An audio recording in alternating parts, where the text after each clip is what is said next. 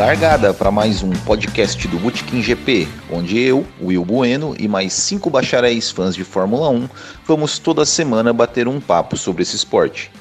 E antes de falarmos sobre o assunto de hoje, convido todos vocês a curtir as redes sociais do Bootkin GP no Instagram, Twitter, Facebook e inscrever-se no nosso canal no YouTube, além, é claro, de adicionar esse podcast entre seus favoritos em seu celular.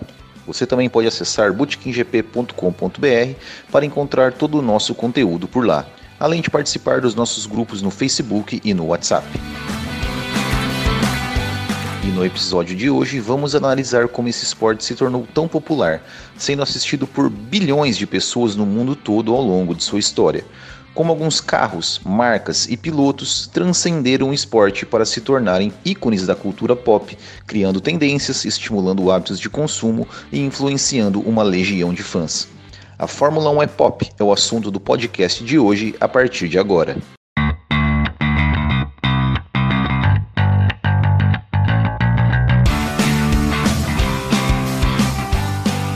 Bom, e para começar, acho que podemos falar de James Hunt, que foi uma grande figura pop do mundo da Fórmula 1.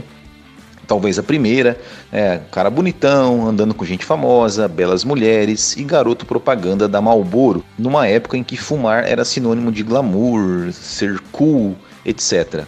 Então eu passo a bola para vocês para falarem do próprio James Hunt e de outros exemplos que a Fórmula 1 influenciou no mundo pop.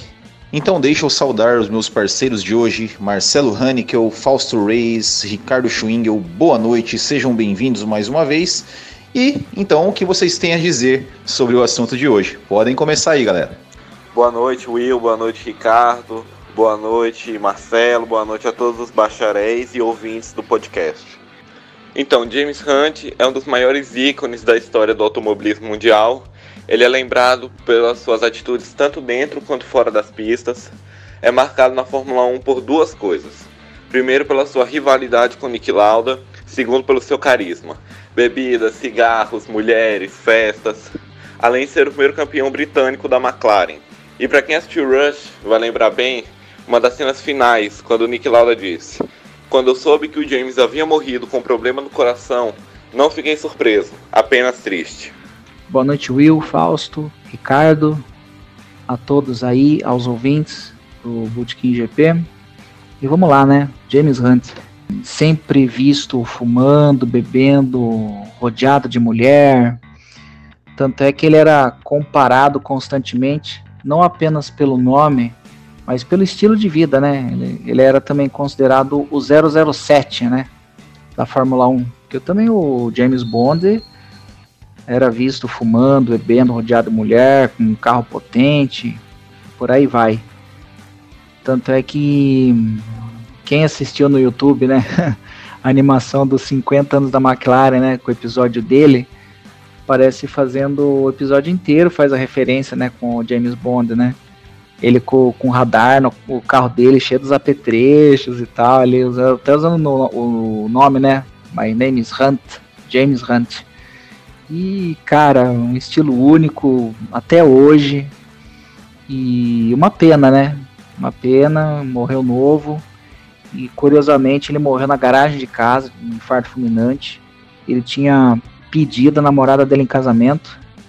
E para quem conhecia ele no, no auge, né?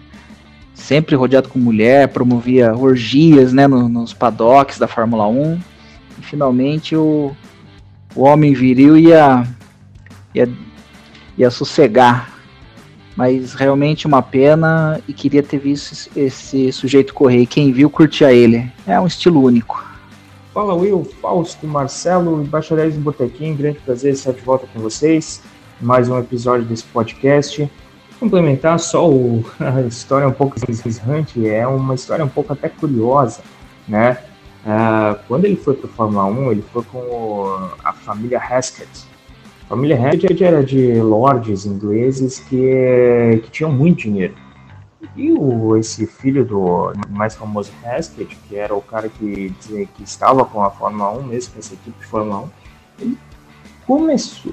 Não dá para dizer que começou com a história do James Hunt, de ser um bom vivan na Fórmula 1, mas ele ele colaborou muito, porque ele realmente fazia grandes festas grandes é, com muita mulher, muita cerveja, muita droga e que, e que marcaram a vida até por muitos anos, a vida de James Hunt. Inclusive, quando o James Hunt saiu da Fórmula 1, ele se afogou em depressão, bebidas, em vício em álcool, né, o que acabou também não tornando mais ele um piloto.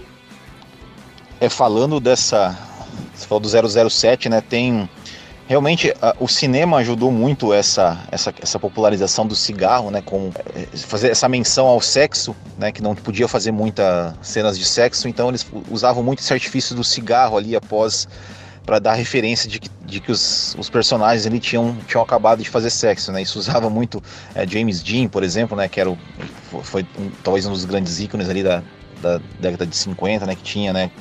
Esse, esse, jeito rebelde, aquele tipo de coisa. E isso foi, esse artifício foi muito usado nos anos 60 e 70. E na, na Fórmula 1, né, apesar de, de, da Marlboro não ter sido quem abriu as portas, né, pra, entrou, que foi a primeira empresa a entrar na, na, na, na Fórmula 1, foi a Gold Leaf em 68, né, com, quando fechou com a Lotus, aquela pintura vermelha, branca e dourada. A Marlboro também depois entrou com a McLaren, inclusive, né, a McLaren do Emerson Fittipaldi, né, e a McLaren do James Hunt, que foi campeão em 76. E realmente esse, esse personagem James Hunt, desse cara bom vivan, aquela, aquela coisa toda, isso ajudou a alavancar né, as vendas da Marlboro, ajudou, é, fez realmente uma, uma grande propaganda para a Marlboro foi muito lucrativo para a Marlboro. A Marlboro soube, soube muito bem aproveitar essa, essa figura do James Hunt.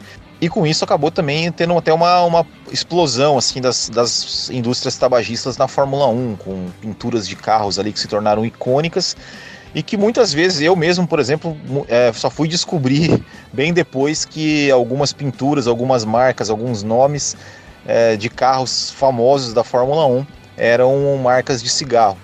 É, Will, isso aí que você falou sobre a importância da indústria tabagista na Fórmula 1 dos anos 70. É, se eu não me engano, só a Tyrrell 71, 73 e a Ferrari 75, 77, 79 não foram campeões com patrocínios de cigarros. É, em 70, a Lotus com Jochen Rindt é, teve o patrocínio da Goodleaf. Em 72, o Emerson Fittipaldi com a JPS. 74 o Emerson Fittipaldi, só que agora com a Marlboro. 76 James Hunt com a Marlboro. E 78 o Mario Andretti com a JPS novamente. Essa história do James Hunt, né, dessa, isso que a gente falou sobre ele, isso na verdade ajudou muito a impulsionar a Fórmula 1, né? O campeonato de 76 foi acho que grande grande virada assim na, na, popularidade da Fórmula 1, na questão das vendas de direitos de transmissão. O personagem James Hunt ajudou muito a popularizar isso, né? E até voltando um pouco, você falou também do, do, do Emerson Fittipaldi, né? Emerson Fittipaldi também pode ser considerado um ícone pop, né? As costeletas do Emerson Fittipaldi ali, meio a la Elvis, chegou a, a, ser, a ser moda aqui né, no, no, no, Brasil, principalmente, nos anos 70, né, todo mundo de costeleta e tal. E o, e o Emerson Fittipaldi, ele era uma figura influente no Brasil nos anos 70 e também pode ser considerado que ele foi ali um, um, um ícone pop aqui no Brasil e que pelo menos popularizou as tendências né, do uso de costeletas aqui, aqui no Brasil, as famosas costeletas do rato. E depois tivemos nos anos 80 ali é, outras figuras assim, né, também, é, o Gilles Villeneuve, né, que, que era um, um, personagem folclórico, né, da, da Fórmula 1. A gente teve ali até os, o, o, o Keck Rosberg, o Nelson Piquet, o próprio Nelson Piquet, que eram bons vivans, assim, gostavam de, né, sempre acompanhados de belas mulheres.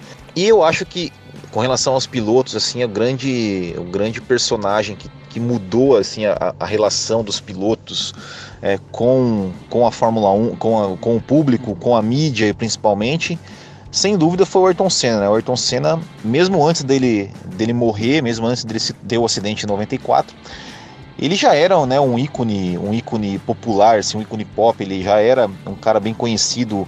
Que quantas pessoas que, que passaram a consumir o esporte por conta da popularidade do Ayrton Senna. Né? Então é, queria que vocês falassem também um pouco sobre isso, né? Sobre, sobre, sobre esse período anos 80, para daí a gente chegar, tentar chegar aqui mais no, na, nos pilotos da atualidade também.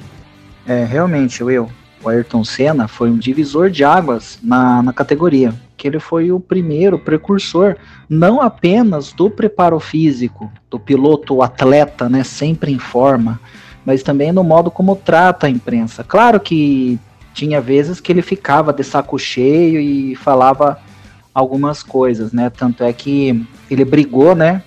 Ficou um bom tempo sem falar com o Reginaldo Leme. Deu uma baita treta entre ele e o Jack Stewart, né? O Jack Stewart uh, questionando, né? Porque ele causava muito. Porque era um piloto que causava muito acidente e tal. Mas o Ayrton rebateu, né? Falou que, que ele tá lá para competir, ele como piloto deveria saber disso. Aí depois dessa entrevista eu falou, não quero mais falar com ele. Mas o, o Ayrton, ele tinha uma, um carisma fora do comum. Ele por isso ele é tão lembrado não só aqui, mas no mundo todo. E quando você fala em Ayrton Senna, você não fala só no piloto, em sim, tipo num super-homem, num cara super rápido, bem sucedido e um super-herói, porque ele é um Brasil que dava certo, né? Mas não é só no Brasil que ele é considerado, digamos assim, um super-herói. No Japão também. Né? Os japoneses veneram ele até hoje. Até porque ele foi campeão três vezes com motor Honda, né? Isso para eles é uma honra do tamanho do mundo. Mas por que os japoneses gostam dele? Porque ele também passava essa humildade, tudo que nem os japoneses falam. Ele, é, a gente gosta de pessoas simples que fazem coisas grandiosas. E tamanho é admiração por ele que ele virou um mangá no Japão. A Shonen Jump fez a mangá dele da temporada de 91, né? E o, e o curioso é que essa história acontecia em tempo real, conforme acontecia no campeonato e acontecendo na historinha também. Tanto é que o final é praticamente igual ao do Gibi, né? E o Senna é o herói, né? O Senna, o herói, o Berger, o coadjuvante, né? O amigo do herói. E os vilões, né? O Piquet, o Mansell, o Prost, o Patrese. Mas é, é isso, cara. O lega esse foi o legado que ele deixou para todos nós e, e virou referência. É, virou não, ele é referência até hoje, mesmo depois de muitos anos após sua morte, né? Isso é verdade. É, nos anos 80 que realmente deu um boom da popularização, principalmente no Brasil, né? Também influenciados pela época do, do Emerson Fittipaldi sendo, sendo campeão da Fórmula 1, depois vindo Nelson Piquet, mas quem trouxe real popularidade para a Fórmula 1, principalmente no Brasil, para tornar ela realmente popular, foi o Ayrton Senna. O Ayrton Senna é aquele cara que era, provavelmente hoje, olha, há uma chance muito grande que se ele não fosse político, ele ia estar envolvido em diversas causas sociais. Não à toa também, não à toa existe o Instituto Ayrton Senna, né? E por que falam tanto da época do Senna? Porque realmente ele era uma personificação de, de um cara que era um herói, alguém que realmente batia no peito e dizia eu sou brasileiro, e vou defender minha bandeira, bandeira fora do país. E quando, inclusive, quando as duas vitórias que ele teve em Interlagos, eu acredito que foram Olha, se não foram as mais emocionantes da Fórmula 1, estão muito perto. Inclusive foi saiu uma pesquisa da pesquisa não, saiu um vídeo da Fórmula 1 no canal da Fórmula 1 no YouTube esse final de semana, essa semana, é, falando das comemorações ao final da prova e a que eles colocam como número 1 é a dele em 91, chegando somente com a sexta marcha. Só que assim, antes do Ayrton, teve também o Villeneuve, né? O Villeneuve pai, Gilles Villeneuve e muitas pessoas lembram com carinho dele, né, pelo fato do, do piloto suicida, né, o piloto kamikaze, né? Ele era muito doido. Mas é esse, mas é esse estilo de pilotagem que acabou dando muita publicidade para ele. Eu acredito que para a Fórmula 1 ter mais audiência, ter mais pessoas, público, fã, é, interagindo e engajando, a Fórmula 1 precisa de pilotos é, com, vamos dizer assim, com a mentalidade mais fora da curva, como Nelson Piquet, como o próprio Villeneuve, o próprio o Ayrton Senna, apesar de ele ser passar a fama de bom moço, ele era fora da curva pelo fato dele ser perfeccionista demais, não esconder que tem treta, né? A treta dele com o Prost, né? entendeu? Porque o povo gosta de ver história, gosta de ver o circo pegando fogo e gosta de treta.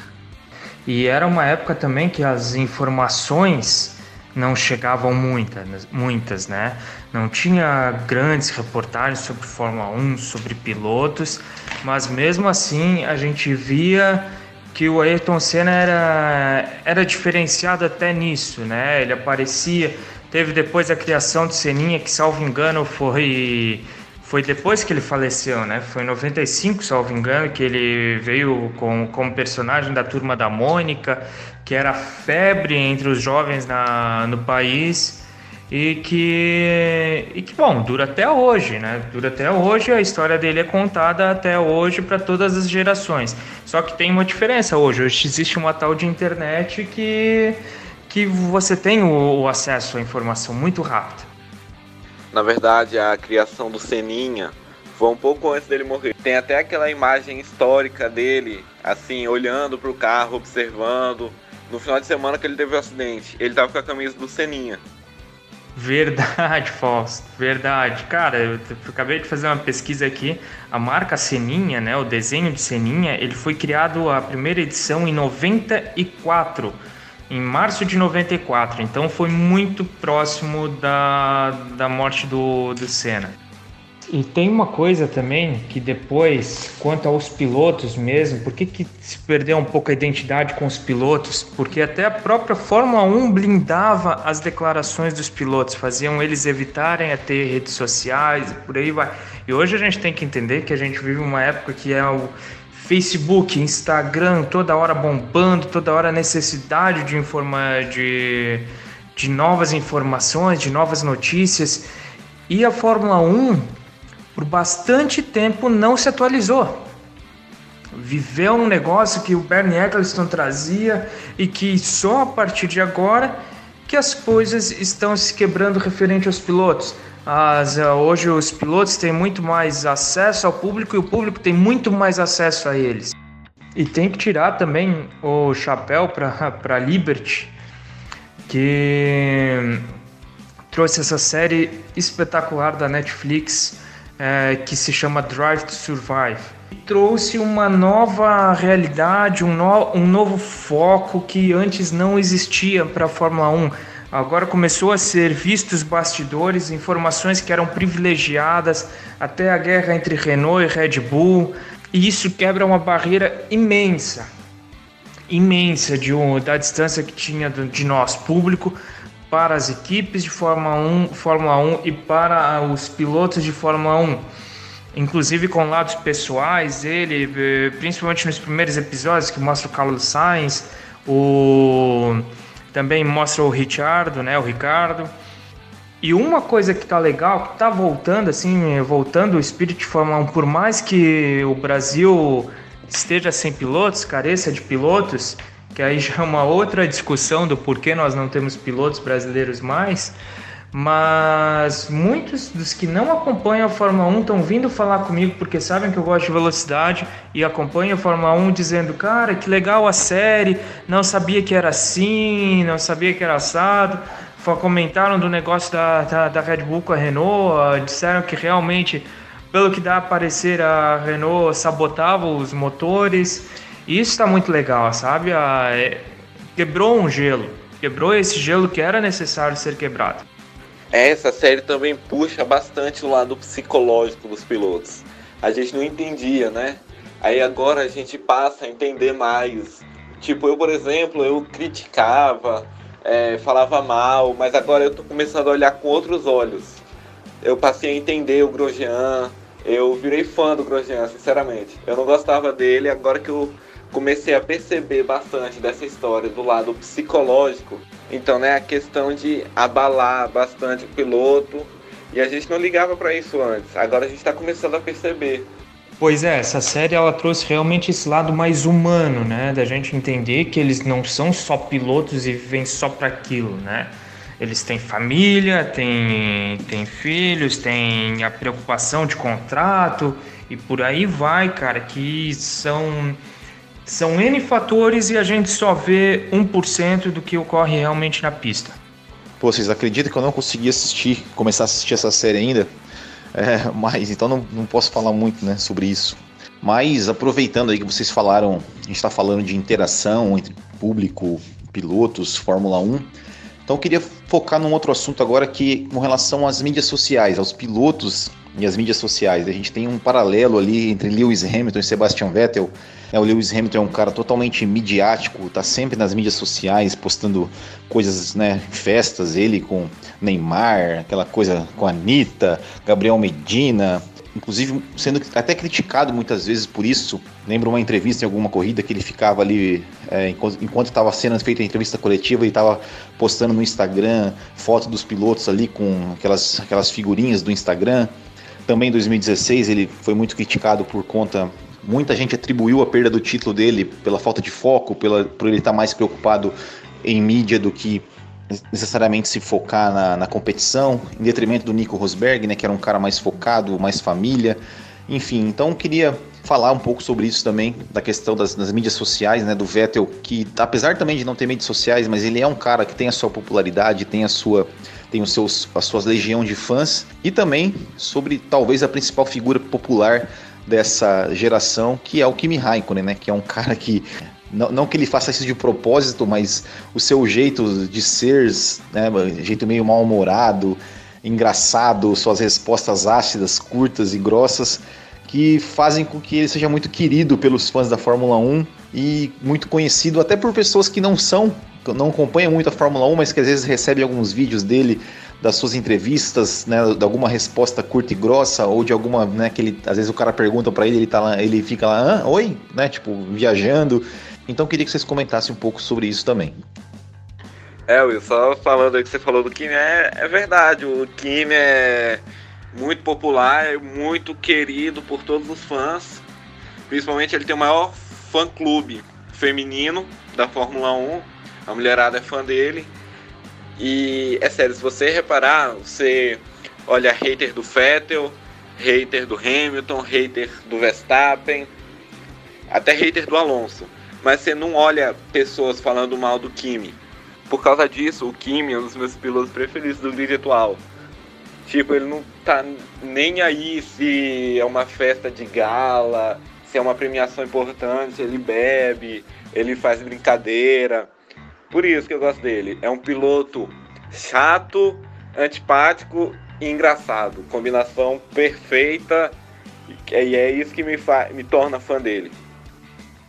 Isso é muito legal, cara, da, desse, desse negócio dos pilotos, ter sua própria rede social. Traz também um público mais jovem, né? Querendo ou não, se depender de todo mundo que assistiu nos anos 80 para que seja esse público hoje, a Fórmula 1 não se mantém, ainda mais considerando os valores que hoje se paga para qualquer coisa.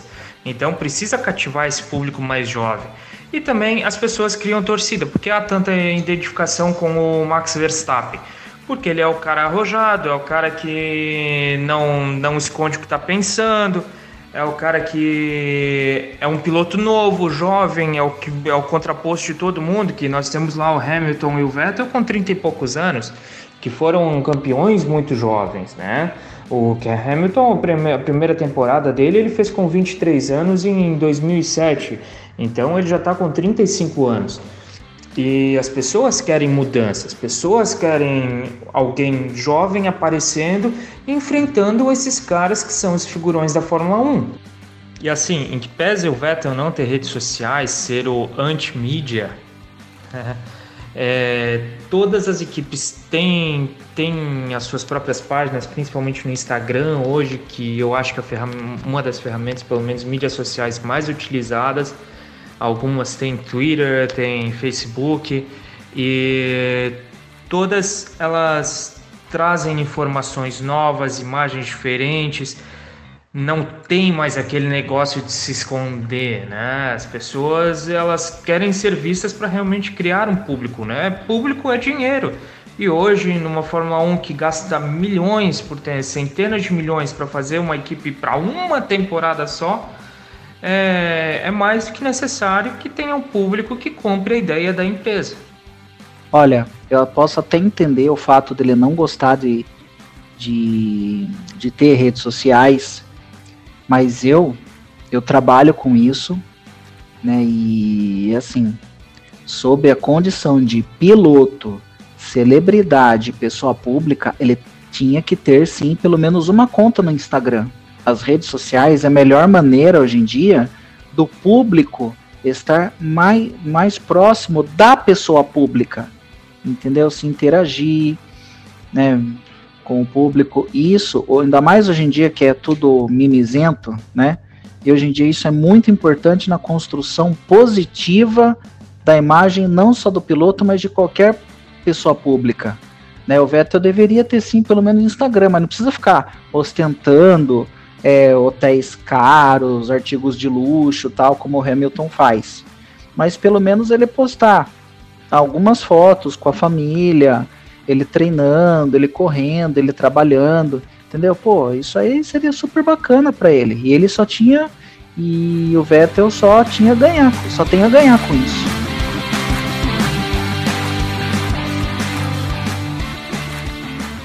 Bom, nós falamos aí sobre vários aspectos né, do, do, nosso tema de hoje. Então, só para a gente encerrar, aqui eu queria saber de cada um de vocês, para dizer bem rapidinho, em 30 segundos, quais, quais foram para vocês o, o, piloto, né, o personagem piloto mais icônico e a pintura de carro também mais icônica é, que vocês associam, assim, quando falam em Fórmula 1, a primeira imagem que vem à cabeça de carro e de piloto. Bom, piloto icônico para mim, Fernando Alonso, é um sujeito que tem a cara do esporte, a cara da Fórmula 1. E carro, bom, não tem nem o que falar, a vermelha, escuderia Ferrari, pintura mais icônica da história dos esportes para mim. Então, muito obrigado, Will, Marcelo, Ricardo, a todos os ouvintes do podcast, a todos os bacharéis do Botequim. Aguardamos vocês na semana que vem. Muito obrigado. Não vou nem citar qual que seria o piloto que eu acho mais bom vivan na, na desses que nós citamos, mas eu vou citar um cara que com certeza vocês vão lembrar. Pedro Paulo Diniz, o cara que era convidado sempre pela monarquia de Mônaco para participar de todas as festas da realeza. Grande abraço, Will. Grande abraço, Marcelo, Fausto. Até mais. Tchau, tchau. Olha, em termos de piloto bom vivan, fico com o Piquet, viu? É, do termo respostas cretinas para perguntas imbecis, só pelo fato disso aí já me ganha. e o carro, eu fico com a Lotus da temporada de 85 86, aquela Lotus preta da John Player Special, né, com aquela chancela dourada em volta do logo. Nossa, coisa maravilhosa. Um grande abraço para vocês, a todos os ouvintes aí do podcast e até a próxima sexta-feira. Um abraço. Eu vou ficar com a Ayrton Senna e a McLaren Marlboro, vermelha e branca, uma caixinha de cigarros sob rodas. Para mim, uma pintura mais icônica da Fórmula 1 que me fez, me fez ser torcedor da McLaren. E você? Quais foram ou quem foi pilo, o piloto ou os pilotos e os carros mais icônicos da história da Fórmula 1? Conte aí pra gente nos comentários. Então é isso, bacharéis. Muito obrigado mais uma vez a todos vocês que estão nos ouvindo. Não esqueçam de compartilhar esse podcast nas suas redes sociais e até a próxima semana. Tchau!